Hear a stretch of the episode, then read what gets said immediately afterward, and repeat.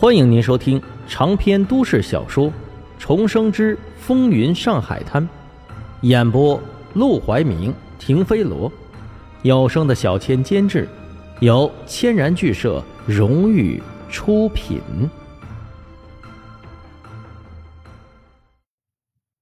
第一百三十七章选美，好不容易想出来的主意，却被卢小佳一通打击。沈梦生倒也不着急。他来之前就已经预料到了卢小佳会不满，毕竟这生意真不是普通的生意，便是他要做，也得每一步都走得小心翼翼，不能乱来。但这是他深思熟虑之后的结果。你先别着急，听我说，我想做香烟生意，并不仅仅是为了开拓我们的生意领域和赚钱，最主要的是为了扶持戏院的生意。不是，这怎么又跟戏院扯上关系了？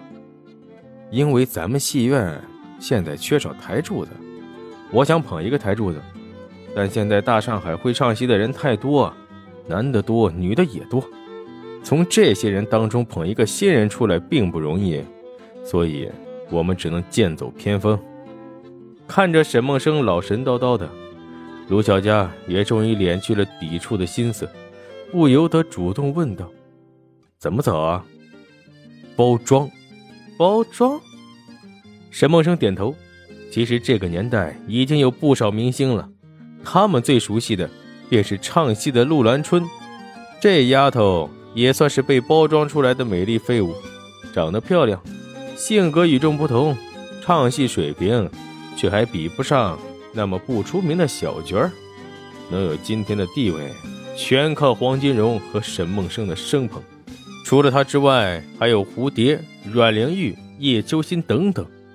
这些明星和陆兰春可就不一样了，人家是电影明星，高高在上，就连黄金荣想见他们一面都是难如登天。所有的这些明星都还没有接触包装这件事，最多也就是化化妆、拍拍照，这就算是最好的包装了。但沈梦生却明白包装的重要性。不说国内，就是东亚的那几个国家，随便让一堆丑人染染发、整整容，穿上飘落衣服，练几段舞蹈，就能风靡整个亚洲，炼金无数。所有的那些粉丝都明白，自己喜欢的偶像是包装出来的，可是他们还是喜欢。沈梦生不求风靡于整个亚洲。只是想要风靡整个上海滩，事情就会变得更简单。这些话他无法和卢小佳解释，只能简而化之。我已经和他们签了十五年合约，也就是说，我们越早捧红他们，就能越早赚更多的钱。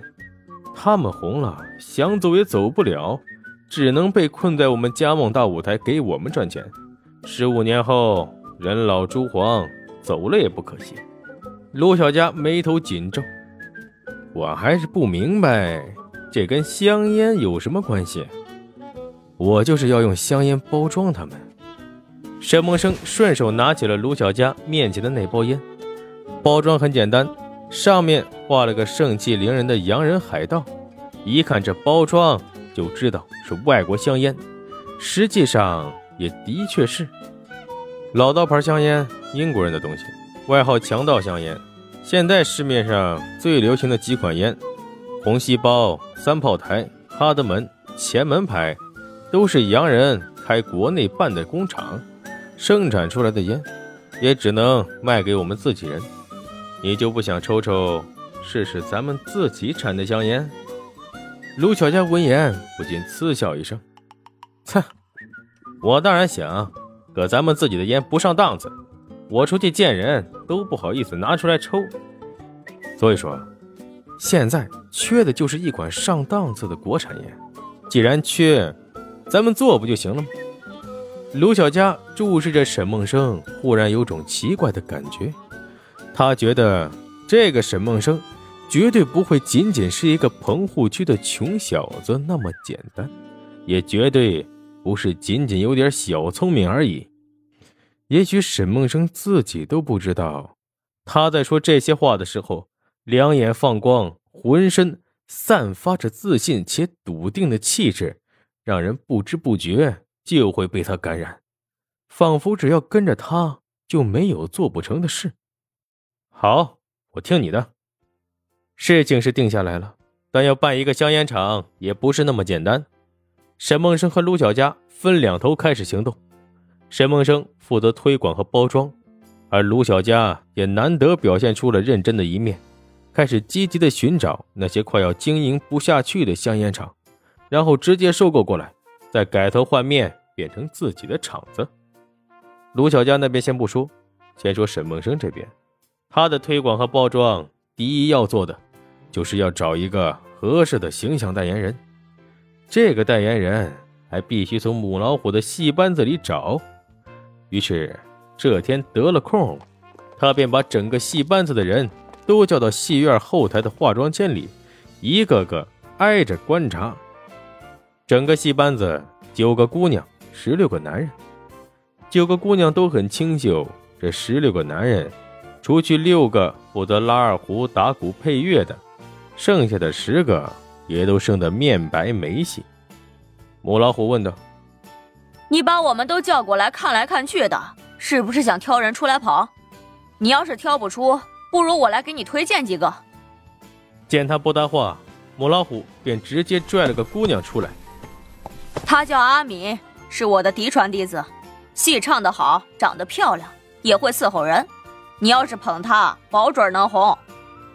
阿敏闻言，连忙瞪起那双水灵灵的大眼睛，仿佛期待和讨好的看向了沈梦生。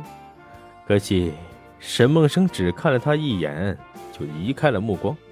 然后抬手指向戏班子里最角落的姑娘：“你出来。”此言一出，整个戏班子的人都惊讶不已，纷纷转头看向角落。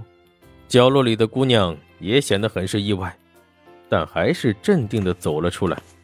她的长发在脑后随意的扎了起来，穿一身灰黑色的旗袍，脸上素面朝天，显得很是温婉。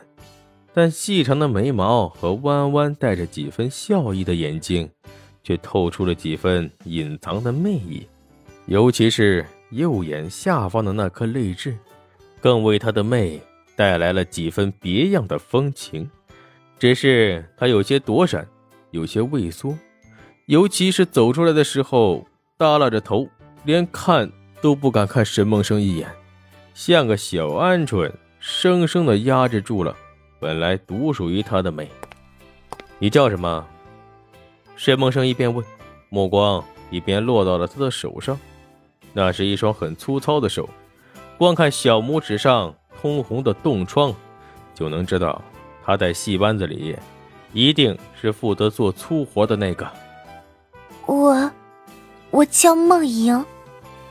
声音也小得像蚊子叫一样，几乎听不清楚。沈梦生。却笑得很是温和。这么巧，我的名字里也有一个“梦”字。这么说，我们还是一个辈分的。梦英闻言连忙摇头，又不知所措的摆了摆手：“没，没有，不是的。”母老虎眉头一皱，忽然抬手一巴掌拍在了梦英的头上：“你畏畏缩缩的干什么呢？拿不上台面的废物！沈老板问你话。”你能不能大点声？